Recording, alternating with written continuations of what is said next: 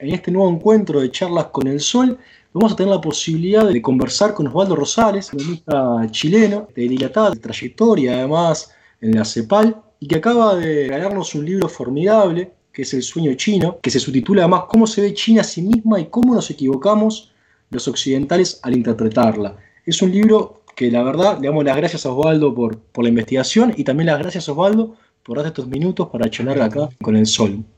Gracias a ustedes por la oportunidad. Este libro tan pertinente, tan necesario, que nos ayuda a pensar a China, que nos ayuda a pensar la geopolítica actual, que nos ayuda también a pensar el vínculo que los y las latinoamericanos deberíamos tener con China. Te pregunto, Osvaldo, entonces, ¿cuándo y cómo sucedió tu encuentro con China? Yo estaba participando en el gobierno del presidente Lagos. En el año 2004 me correspondió viajar a China para cerrar un ciclo de conversaciones con las autoridades de comercio exterior chino en orden a evaluar la posibilidad de un acuerdo de libre comercio. Y me documenté algo sobre lo que allí estaba aconteciendo y me correspondió en suerte em, estar en Shanghai y en Beijing con las autoridades provinciales y luego con el viceministro de Comercio Exterior. Estuve allí unos 3-4 días y en ese reducido lapso, el tiempo fue suficiente como para darme cuenta de la magnitud de los cambios que en China se estaban dando y de cómo esto, sin ninguna duda, iba a impactar de manera eh, notable en la dinámica de la economía mundial. Volví con una inquietud, una inquietud que yo decía, no me puedo explicar cómo yo estaba al margen de esta realidad, cómo podía yo no estar entendiendo hasta qué nivel se estaba transformando la economía mundial producto de la dinámica de los cambios en la economía china. Al año siguiente pasé a CEPAL como director de la División de Comercio Internacional e Integración y de que ahí buena parte del tiempo, los 10 años que estuve allí como director, a trabajar en esa dirección y tuve la suerte de, de que en Chile se realizó eh, la primera cumbre empresarial China-América Latina en el año 2007. Y a mí me correspondió representar allí a CEPAL, correspondió eh, participar en ocho de las primeras sesiones de, de, esta cumbre y por lo tanto estar en muchas, en, varias ciudades chinas. Y luego, para hacer el cuento corto, me correspondió estar allí en China alrededor de 16, 17 veces en distintos seminarios, actividades. Y desde CEPAL iniciamos un trabajo, yo diría, bastante pionero, para indagar sobre las perspectivas y, los hallazgos de la relación de comercio y de inversión de China con América Latina. Y a partir de ahí, cuando salí de, de, CEPAL, yo salí, me retiré el 2015, eh, tenía mucho material acumulado y, claro, eh, yo tuve un, un, bajón político emocional fuerte, yo fui el coordinador del programa presidencial de la candidatura de centro izquierda que compitió contra Piñera. Entonces, eh, después de esa derrota, eh, bueno, quedé anclado en casa y me parece ahí una buena oportunidad de empezar a ver mis apuntes y transformarlo en un libro. Es un libro que mm, también estudia en la historia reciente, tanto económica como política de, de, China. Y China es una civilización que tiene, que tiene historia, ¿no? que, que, tiene, que tiene sentido su historia. Tiene más de 5.000 años la civilización los aniversarios siempre en las naciones son importantes, porque son momentos para pensarse, para reflexionar. Todas las naciones cuando se, acercan las conmemoraciones se piensan a sí mismas, se fijan objetivos también. Son momentos de mucha producción. Tu libro dice que hay dos aniversarios importantes en este momento en China, que se van a cumplir 100 años el año que viene de la fundación del Partido Comunista Chino, que se fundó en 1921, y por otro lado también eh, eh, en 2049 se van a cumplir 100 años de la Revolución Popular China, la, de Mao, ¿no? que construyó la República Popular China. Y que eso ha, hecho que, China se piense a sí misma, que se piense y se proyecte de cara al 2049 con algunos mojones de acá en adelante. ¿Cómo es el sueño chino? ¿Cómo viene el sueño chino? Eso, eso es bien interesante. Angus Madison, que es el principal historiador económico occidental, que murió hace algunos años, en un trabajo que realizó para la OCDE, investiga esa mirada larga y, nos dice cómo hasta 1820 el PIB de China era superior al de Estados Unidos y toda Europa sumados. Bien. Y que en 16 de los 20 siglo XXI que llevamos ahora, eh, China fue la potencia económica dominante. Esto se interrumpe drásticamente a mediados del siglo XIX y que parte con eh, la, guerra del opio, cuando en 1841 eh, Inglaterra invade, invade China y se apropia bueno, de Shanghai, de otras ciudades, de vía férrea, etc. el periodo que media entre 1841 y 1911 eh, se ve que China es invadida eh, dos veces por Inglaterra, porque la segunda versión de la Guerra del Opio es en 1861, pero además es invadida por, eh, por Rusia, ah, por Japón, por Alemania, ah, por Francia y por Estados Unidos, en ese lapso. Y cada una de estas invasiones significaba que cada país invasor se quedaba con una zona de China. Entonces China al final era una suerte de semi-protectorado que estaba muy dividido y donde en varios de estos eh, semiprotectorados primaba la legislación de la potencia invasora. en 1911 el, eh, cae, la, cae, cae la, dinastía y hay un brevísimo periodo de república. Asume Sun, Yat-sen como presidente, el, el fundador del Kuomintang. Y ese periodo dura, dura muy poco, dura no más de 6 8 meses y es derrocado por, por un militar. Y bueno, ahí viene un periodo de conflicto interno, viene la llamada guerra de los señores de la, digamos, el conflicto entre los señores de la guerra, que eran los señores feudales. Y cada señor feudal tenía no solo su territorio, sino también su ejército y su propia moneda. Entonces hay un conflicto largo entre estos señores de la, de la, de la guerra y luego vienen invasiones sucesivas de, de, Japón y a partir de ahí también el conflicto entre el Kuomintang y el, eh, el Ejército Rojo, del, encabezado por Mao. Dos invasiones japonesas en ese lapso hasta que eh, luego de, la, la bomba, ¿no cierto?, sobre Hiroshima y Nagasaki provoca la derrota japonesa, Japón se va de China y queda el conflicto final entre el Kuomintang y el Ejército Rojo hasta, hasta que el 1 de octubre en eh, la plaza Tiananmen, ¿no es cierto?, se consagra el inicio de la República Popular China. A ese lapso, entre 1841, que parte con la Guerra del Opio, y 1949, los chinos lo llaman el siglo de la humillación. Y con esa mirada larga proyectan otros 100 años al 2049, donde ellos hablan de el retorno a la normalidad histórica. Es decir, lo que para Occidente es una anomalía, es algo curioso, la erupción de China, para los chinos, en su visión cultural profunda, no es más que el retorno a la normalidad histórica. Bien. Y por tanto, en ese, en ese lapso ellos eh, apuntan una serie de estaciones intermedias en el 1921, como tú mencionabas, los 100 años de la fundación del Partido Comunista Chino en, una reunión en Shanghai, donde Mao estaba como, donde Deng Xiaoping estaba como el que tomaba nota de la reunión, era el más joven. Eh, ellos aspiran a ser una, una sociedad modestamente acomodada, como lo ha levantado Xi Jinping, duplicando el ingreso per cápita de hace 10 años y, y a su vez multiplicando por 4 el de hace 20 años.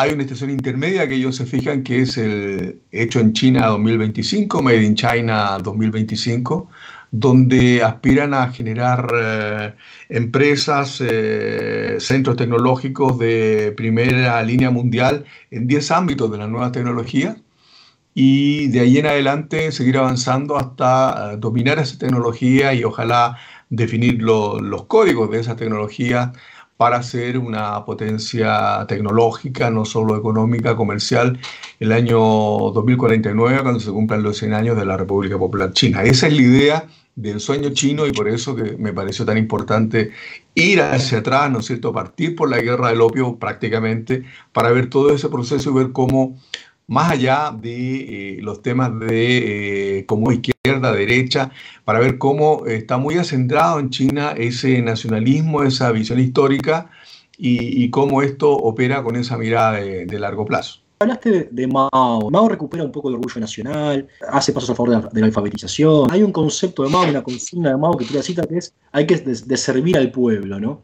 Y también hablaste de, de Deng Xiaoping. Tú. Y Deng Xiaoping es famoso por su, por su pragmatismo, si se quiere, por la frase de que no importa el color del gato, lo que importa es que case ratones, ¿no? y, y, cómo, y es el, principal que hace las reformas más importantes en, China y que son el cimiento de, los, de las cuatro décadas de crecimiento a tasas superiores al 10%. ¿no? O sea, pensemos un poco entonces, te, propongo ahí, cuáles son los cambios que Deng Xiaoping propone, cómo lo hace, cómo resuelve las tensiones con, con, Mao y con, las disputas eh, después del liderazgo de Mao, porque las tensiones que hay en el Partido Comunista Chino, entre distintas fracciones, son importantes, no están exceptas de purgas, de, de, prisiones, de, destierros, ¿no? Es conflictiva también la, las posiciones en, el interior mismo del Partido Comunista Chino, o sea, eh, y las definiciones que hace Diane Xiaoping sobre el socialismo con características chinas, donde habla de no tanto igualitarismo, sino una prosperidad compartida, generaron mucho ruido en, su momento, por más que cimentaron el crecimiento que, llega hasta hoy en día, ¿no? Sin duda. En un comienzo, eh, Deng Xiaoping tiene una relación relativamente estrecha con Mao en el periodo de la, de la guerra revolucionaria, ¿no es cierto? Mao confiaba mucho en Deng Xiaoping porque Den tenía una gran capacidad organizativa, tenía un gran liderazgo organizativo, era un tipo muy pragmático y era un tipo orientado a los resultados. Y, de hecho, en los últimos años del, del conflicto con el Comintán, previo al inicio de la revolución, Deng Xiaoping está encargado de eh, administrar una provincia que tenía eh, la friolera de 120 millones de habitantes. ¿Ah? Imagínense. Entonces, en esa provincia, él no solo estaba encargado de combatir contra el Comintán, sino que además asegurar la economía. Y eso significaba eh, una reforma agraria que se hizo en esa zona mientras se estaba combatiendo y además asegurar la provisión de alimentos y de insumos críticos para que esos 120 millones de personas eh, pudieran seguir viviendo. Bien. Y eh, lo, lo, hizo también que cuando oh, triunfa la, la, la, la revolución, Mao lo deja seguir en ese, en ese cargo durante dos años y a continuación asume como el ministro de Finanzas, encargado del primer plan económico, el primer plan quinquenal de la República Popular China. Eh, en virtud de ese pragmatismo, eh, Deng estuvo siempre muy cerca de Mao, Mao confía mucho en esa capacidad, pero ya empieza a visualizar eh, algunos conflictos con, con, Mao, conflictos que se van agudizando, con, particularmente con el llamado el Gran Salto Adelante. Exacto que por ahí, por el 1957, ¿no es cierto?, Mao se propone eh, metas bastante utópicas en materia de industrialización y hay una borrachera de, de, meta, ¿no es cierto?, de alcanzar la producción de Inglaterra en cinco años y, la de Estados Unidos en siete años y luego superarlo. Y todo esto muy focalizado en la producción de acero y para eso se establecen hornos de barro populares y hay una movilización gigantesca de millones y millones de, personas orientadas a esa tarea.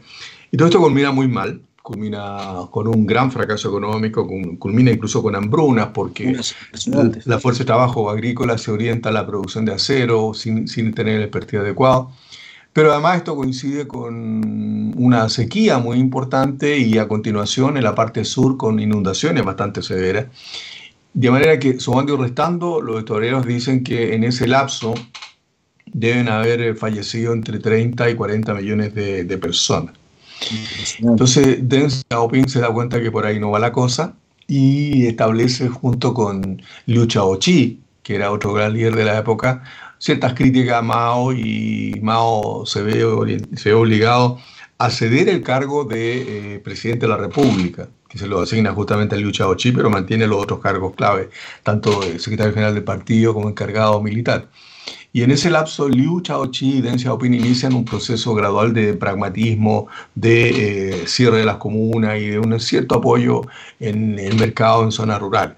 Bueno, e, eso va avanzando, la revolución cultural de nuevo agudiza las contradicciones, Deng Xiaoping la pasa muy mal en la revolución cultural, está dos años detenido en su casa con su mujer, lejos de sus hijos, otros dos años relegado en una región muy, muy lejana, y se va enterando de muchas cosas que le desagradan, como la muerte de Limpiao, que era el supuesto del fin de Mao, etc.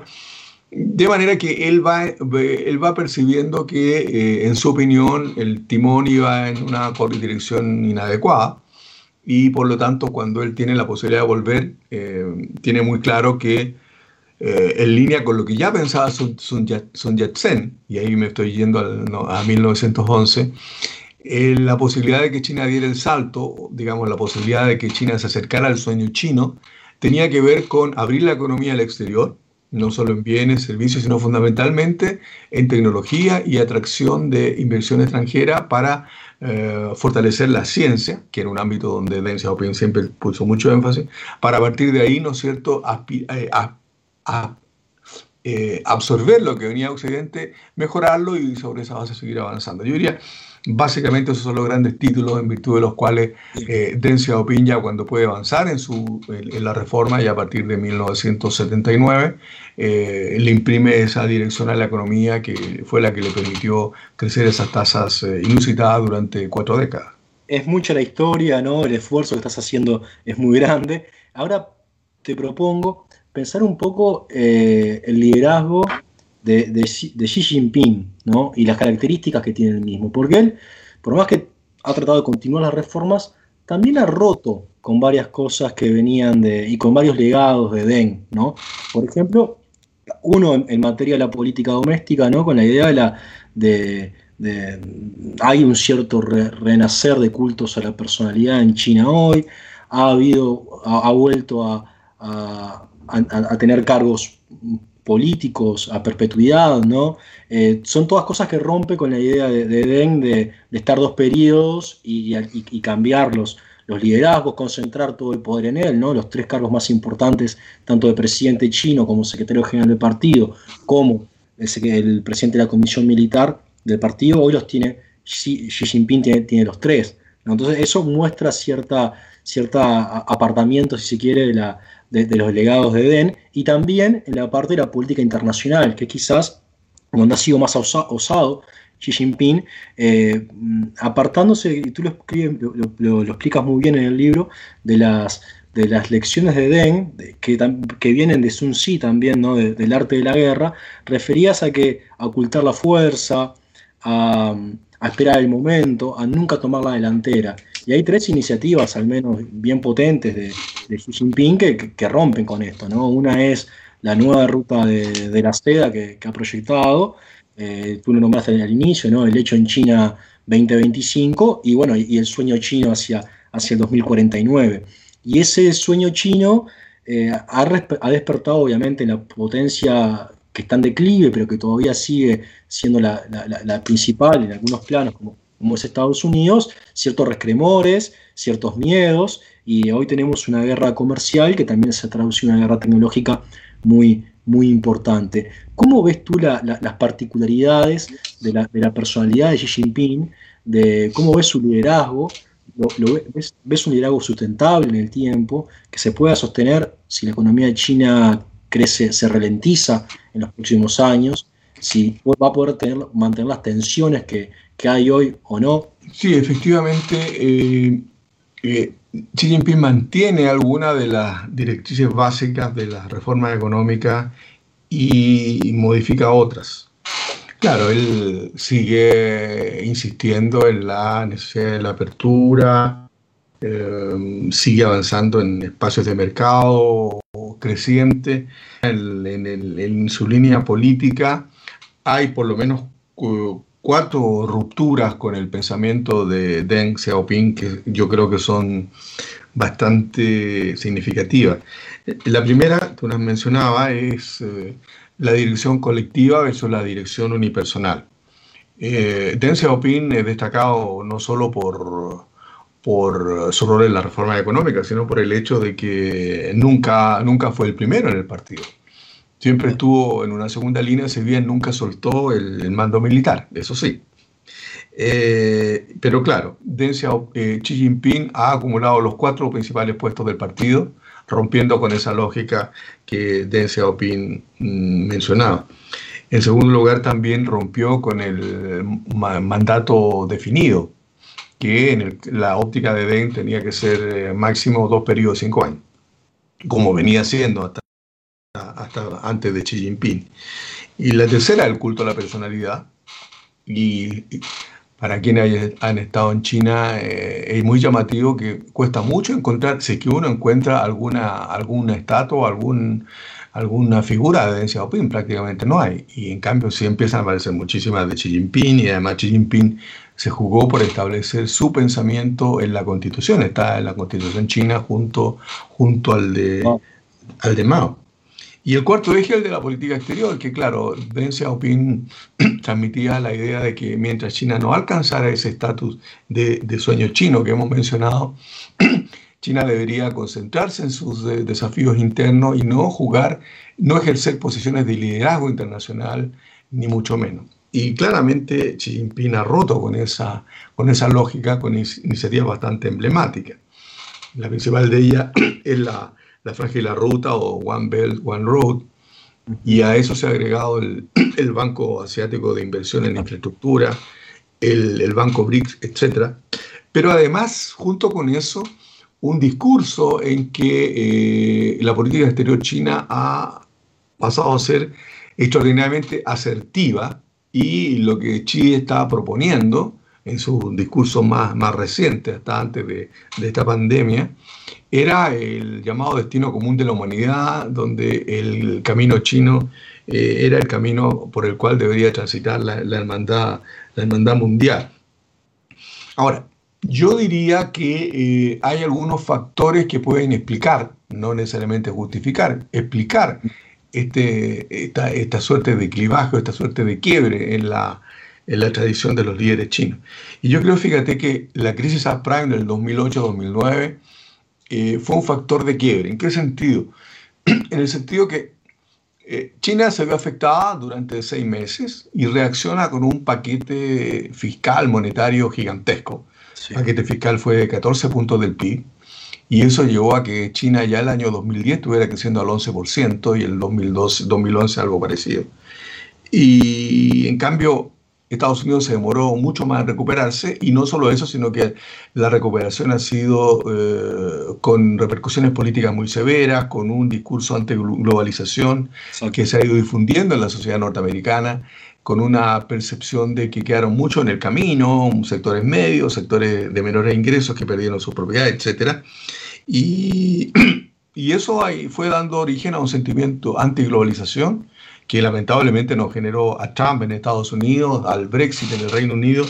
Y todo eso, en mi opinión, hizo que, no sé si Xi Jinping o, quienes lo asesoran, em, vieran que eh, el, espacio chino se había fortalecido vis a vis la debilidad relativa de Occidente respecto de, de esta crisis. Y eso lo llevó a generar múltiples iniciativas de gran impacto, ya mencioné algunas, pero ahora agrego esta Made in China 2025, donde expresan su intención clara de ser líderes tecnológicos en rubros fundamentales, incluida la red 5G y el conflicto con Huawei. Y esa asertividad claramente generó una reacción en Estados Unidos, pero también en Europa, respecto a la, comilla, amenaza china.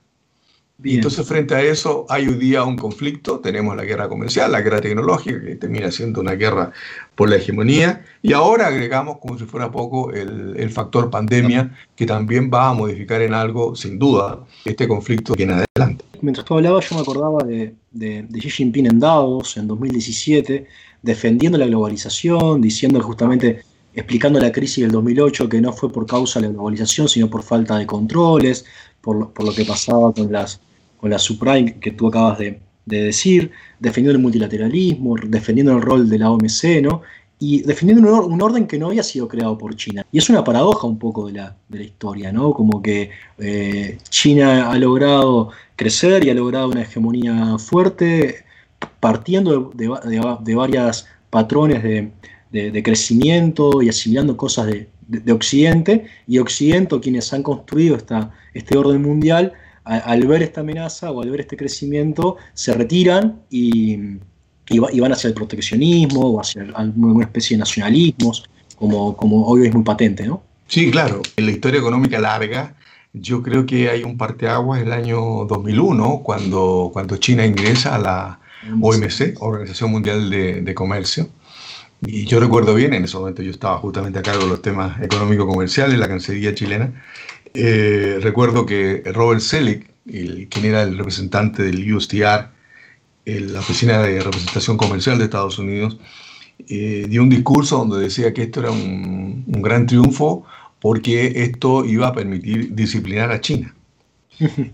Los resultados, 10 eh, años, 15 años después, lo que mostraban era, para decirlo con las mismas palabras, que de una u otra forma era China la que estaba disciplinando a Occidente a, través de una competencia muy acentuada. Entonces, desde ese punto de vista, yo creo que eh, el gran ganador de la globalización en siglo XXI ha sido China, sin ninguna duda. Eh, y, están las cifras de crecimiento, dinámica exportadora, dinámica tecnológica, etc. Ahora, eh, yo diría que frente a eso hay obviamente reacciones tanto de China como de Occidente. En el caso chino, la política de China ha sido, por una parte, defender el multilateralismo porque le está siendo funcional, pero además buscar, buscar modificaciones. Ha, ha, buscado, ha intentado que el asiento que China tiene en el Fondo Monetario y por lo tanto eh, la, cuota, el, poder relativo a la votación, refleje mucho más su poderío económico que eh, el que está establecido, que realmente es, es ridículo. Y obviamente la medida que no lo consigue va por el lado tejiendo, no diría una institucionalidad paralela, pero una institucionalidad complementaria que en algún momento podrá ir creciendo, como por ejemplo ya mencionamos la iniciativa La Frangela Ruta, el, eh, el, Banco BRICS o el Banco Asiático de Inversión en Infraestructura. Eh, y por otra parte está, ¿no es cierto?, la reacción norteamericana, eh, proteccionista, como tú mencionabas, mercantilista, que eh, prácticamente desecha el, edificio multilateral que fue construido justamente bajo la égida de Estados Unidos. Y eso se expresa en el combate a la OMC, que hoy día la tiene prácticamente maniatada, y, pero también se expresa en el conflicto con la Unión Europea, con las Naciones Unidas, y ahora de manera casi tragicómica, ¿no es cierto?, con la salida de Estados Unidos, el, el bloqueo de Estados Unidos a la Organización Mundial de la Salud en plena pandemia. Entonces, producto de esto, aquí hay un conflicto interesante que eh, finalmente, por lo menos a nivel de los titulares, China aparece defendiendo el multilateralismo y eh, quien eh, fue el que gestó este modelo multilateral aparece dándole la espalda y, buscando una opción nacionalista y, el propio discurso de Trump habla de los globalistas y los nacionalistas y él es nacionalista, él no es globalista. Entonces, claro, ahí se abre un, un campo que daría origen a muchos libros más, ¿no es cierto?, respecto de cuál es el futuro que viene en términos de cuál es el escenario multilateral que eh, nos va a cobijar, o si va a haber ausencia de esto y una serie, una serie de mini subsistemas que van a coexistir colisionando entre ellos y generando equilibrio inestable. Pero en fin, ese es un tema para, para otro seminario. Osvaldo, eh, estamos hablando con, con, Osvaldo Rosales, autor del libro El sueño chino, un libro muy interesante que, además es producto de una investigación seria, rigurosa, con muchos datos, eh, pero bien contada, más bien escrita, así que, que invita a ser leído.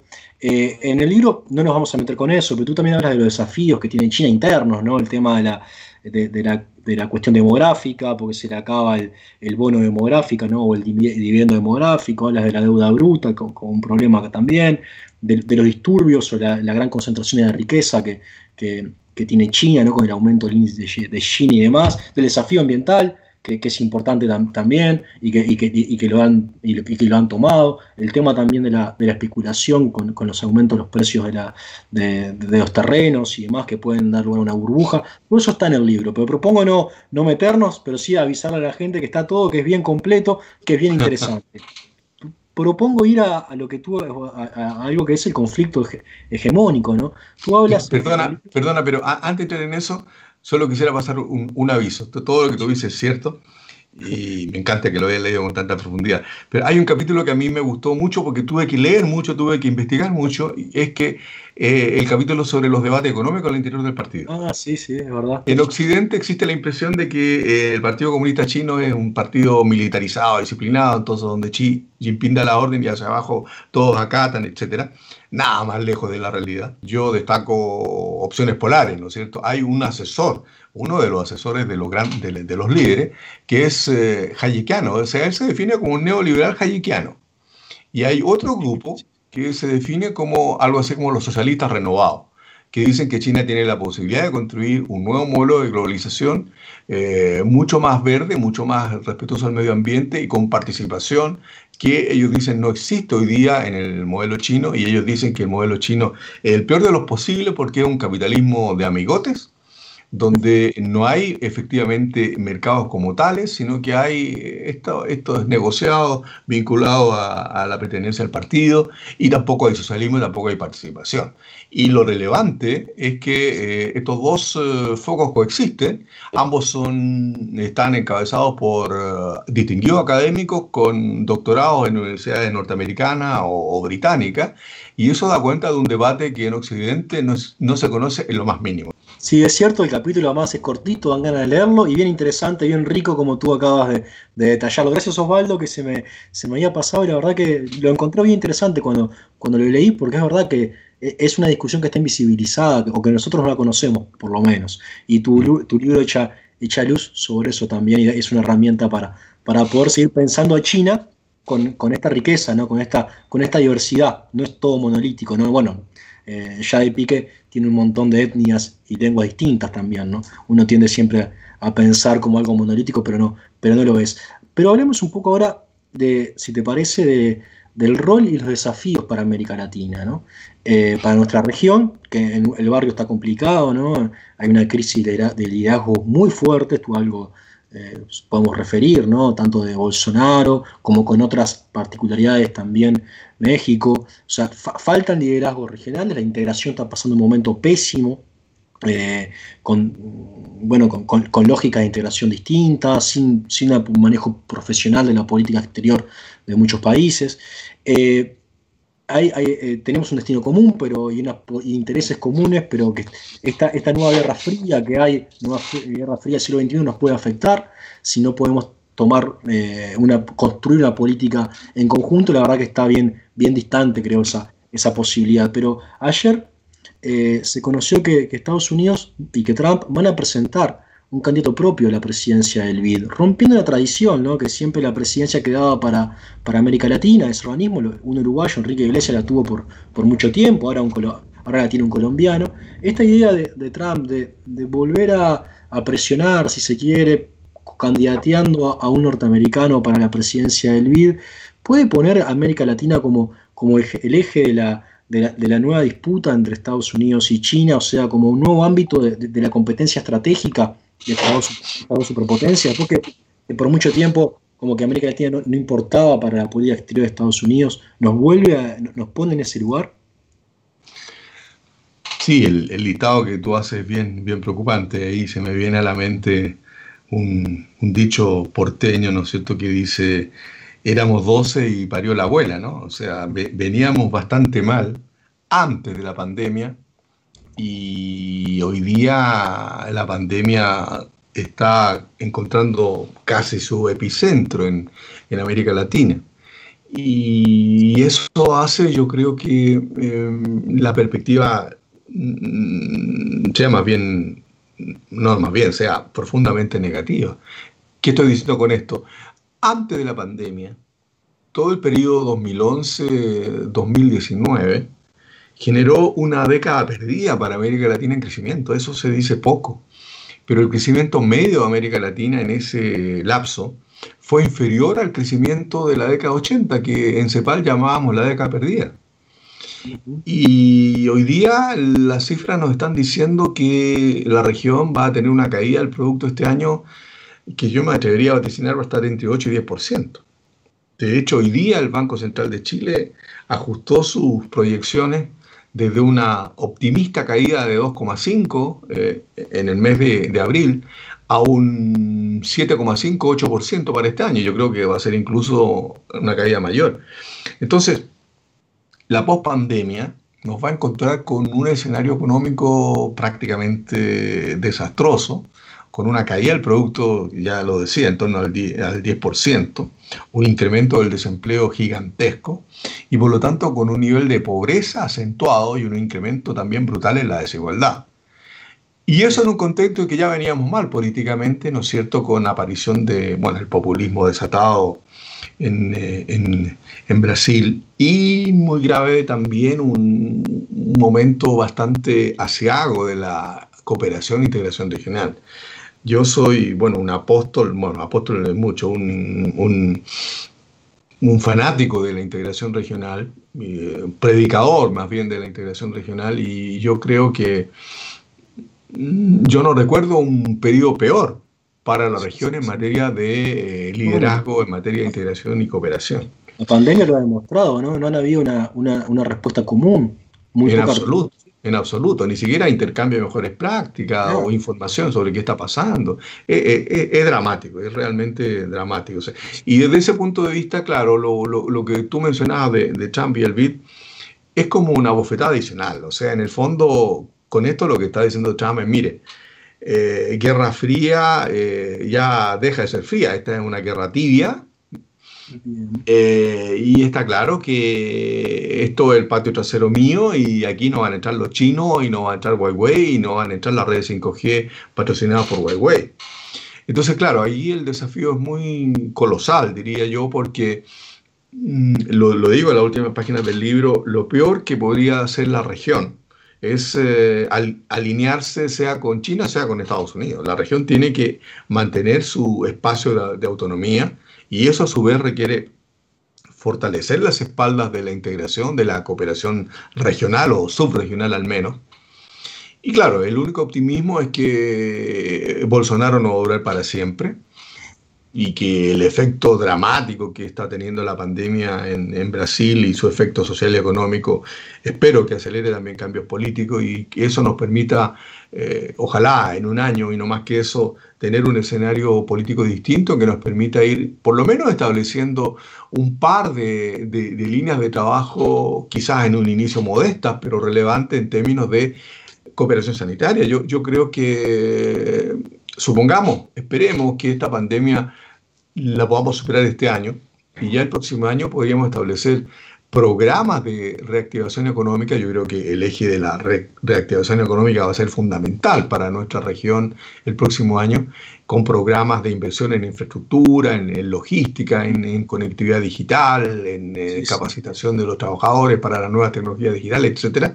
Y ahí uno habría dicho, bueno, habría que acudir al BID, pero a lo mejor en esta vuelta habría que arrimarse mucho más a, la CAF y a la, a la Banca de Desarrollo Nacional cuando exista, para establecer programas, ojalá plurinacionales, a lo menos binacionales, donde podamos trabajar esos espacios de, de, cooperación, incluyendo la dimensión sanitaria, porque mientras llegue la, la, vacuna, yo creo que las prácticas, las mejores prácticas sanitarias vamos a tener que irlas compartiendo y en ese sentido se abre un espacio y diría muy importante para estos esquemas de cooperación y habría que acudir a las instancias gremiales, a las instancias médicas, sanitarias respectivas para ir forzando por esa vía mecanismos prácticos de, de, de, de cooperación. Tú lo haces referencia en, en, el libro a la trampa de Tucídides, ¿no? Tucídides es un historiador uh -huh.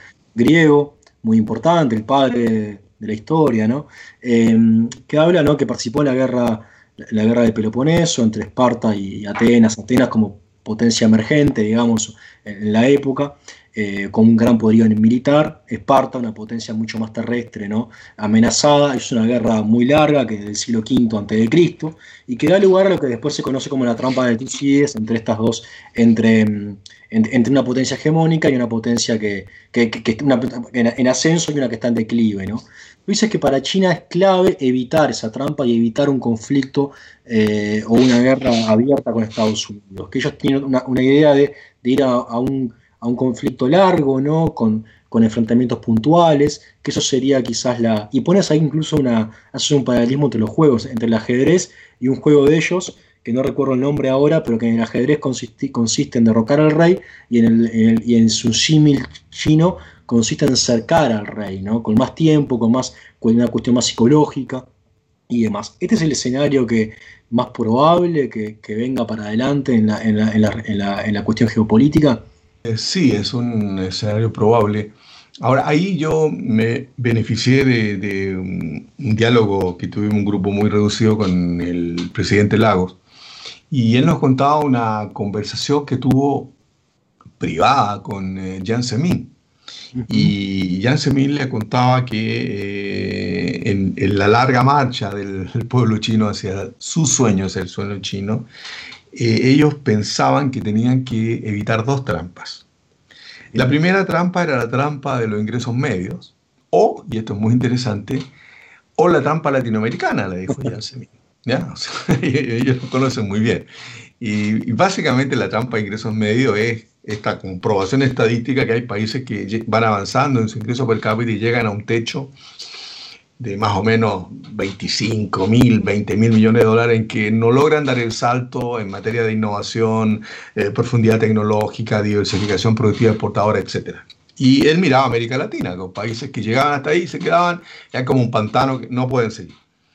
Y eso se supera con innovación, con productividad, con calidad del sistema educativo, y yo diría en eso los chinos van avanzando bastante bien. Y la segunda era la trampa de Tucídides que tú mencionabas, y sobre eso, eh, ese conflicto a lo largo de la historia entre una potencia emergente y una potencia consolidada.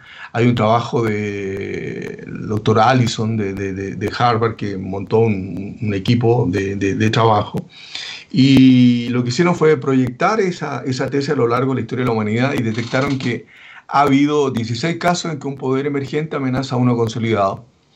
Y de esos 16 hay 12 que han terminado en guerra. Entonces, para los chinos, evitar la trampa de Tucídides era evitar la guerra, evitar el conflicto bélico con Estados Unidos, así de simple, así de, de fuerte. Y por tanto, desde ese punto de vista, apelando ¿no es cierto? A, la, a la lógica de Deng Xiaoping en este caso, eh, China debería mantener un, bajo perfil, cumpliendo sus metas domésticas, avanzando sin pavonearse mucho, sin sacarle demasiado brillo a sus logros, que es muy distinto a lo que ha hecho Xi Jinping de paso, hasta estar bastante más cerca de, de, la conquista de sus sueños.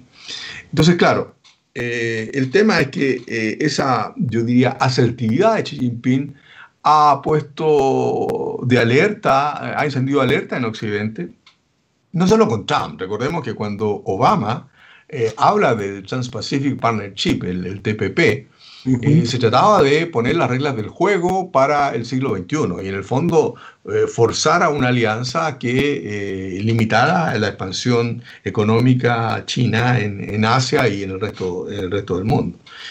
El despliegue de la, de, la, de la, quinta flota naval también tenía que ver con eso y partió con Obama, no partió con Trump. Pero claro, Trump ha llevado eso a niveles exponenciales y hoy día, adicionalmente, enfrentando la crisis de la pandemia que está enfrentando, ¿no es cierto? hemos visto en estos días como los rebrotes han dado un salto en, Texas eh, y en cuatro o cinco estados más. Y pese a eso, los gobernadores siguen empujando una apertura de la, de la economía. Entonces, un dato pésimo en materia de pandemia, un dato brutal en materia de expansión de la tasa de desempleo. Todo eso hace que sus posibilidades de reelección se vean, eh, se vean limitadas. Y claro, eh, y ahí la solución para Trump es bastante obvia, es focalizar todo en China, contra China y toda su campaña contra China y se sale de la OMS, Organización Mundial de la Salud, porque serían títeres de los chinos, y Biden es un títere de los chinos, y así vamos. Entonces, de aquí en adelante, lo que tenemos hasta noviembre, hasta la elección en Estados Unidos, es un conflicto acentuado, y por lo tanto, lamentablemente, no hay espacio alguno para que el G20, donde están China y, Estados Unidos, además de otros, puedan definir de, eh, de, de combate a la epidemia tanto en su dimensión sanitaria como en su dimensión financiera. Y eso es lo que hoy día está haciendo que el multilateralismo esté absolutamente ausente del combate a una pandemia como no hemos conocido en 100 años. Claro, en ese escenario eh, claramente hay más perspectivas de conflicto que de eh, abonamiento y de cooperación. Ahora, la última encuesta, y no todos son malas noticias, la última encuesta muestran que Biden va eh, incrementando su ventaja respecto de Trump.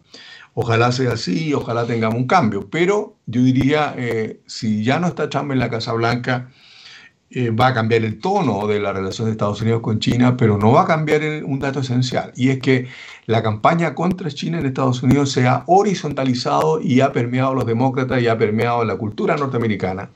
Y claro, para una potencia que está en declinación es muy difícil de, eh, de asimilar de añorar de eh, ¿no? que esa decadencia está marcando el fin de una época y por lo tanto yo diría que vamos a tener conflicto y eso es lo que exploro ahí en esas páginas del, del, libro, que yo creo que el escenario más probable no va a ser ni de guerra ni de paz, sino lo que llamo ahí la paz. Sí, sí. La verdad que ha sido muy interesante. Gracias por, por, tu, por tu tiempo, muy valioso.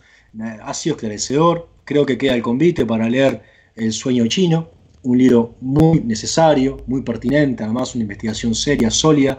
Hay pocas, no abundan en, español además y menos realizada por un latinoamericano. Así que muchas gracias por eso. Siempre a, los, a la gente con la que entrevistamos en, Charlas con el Sol, que es un, programa de Partido Socialista de Uruguay, le pedimos que nos recomiende que nos recomienden un libro. Yo recomiendo el tuyo, eh, eh, entusiasmo. Te pregunto, ¿cuál recomiendas tú? Un libro que estoy leyendo que me ha encantado mucho se llama Historia General del siglo XX y el autor es Giuliano Procacci, con doble C las dos últimas, Procacci, editorial crítica.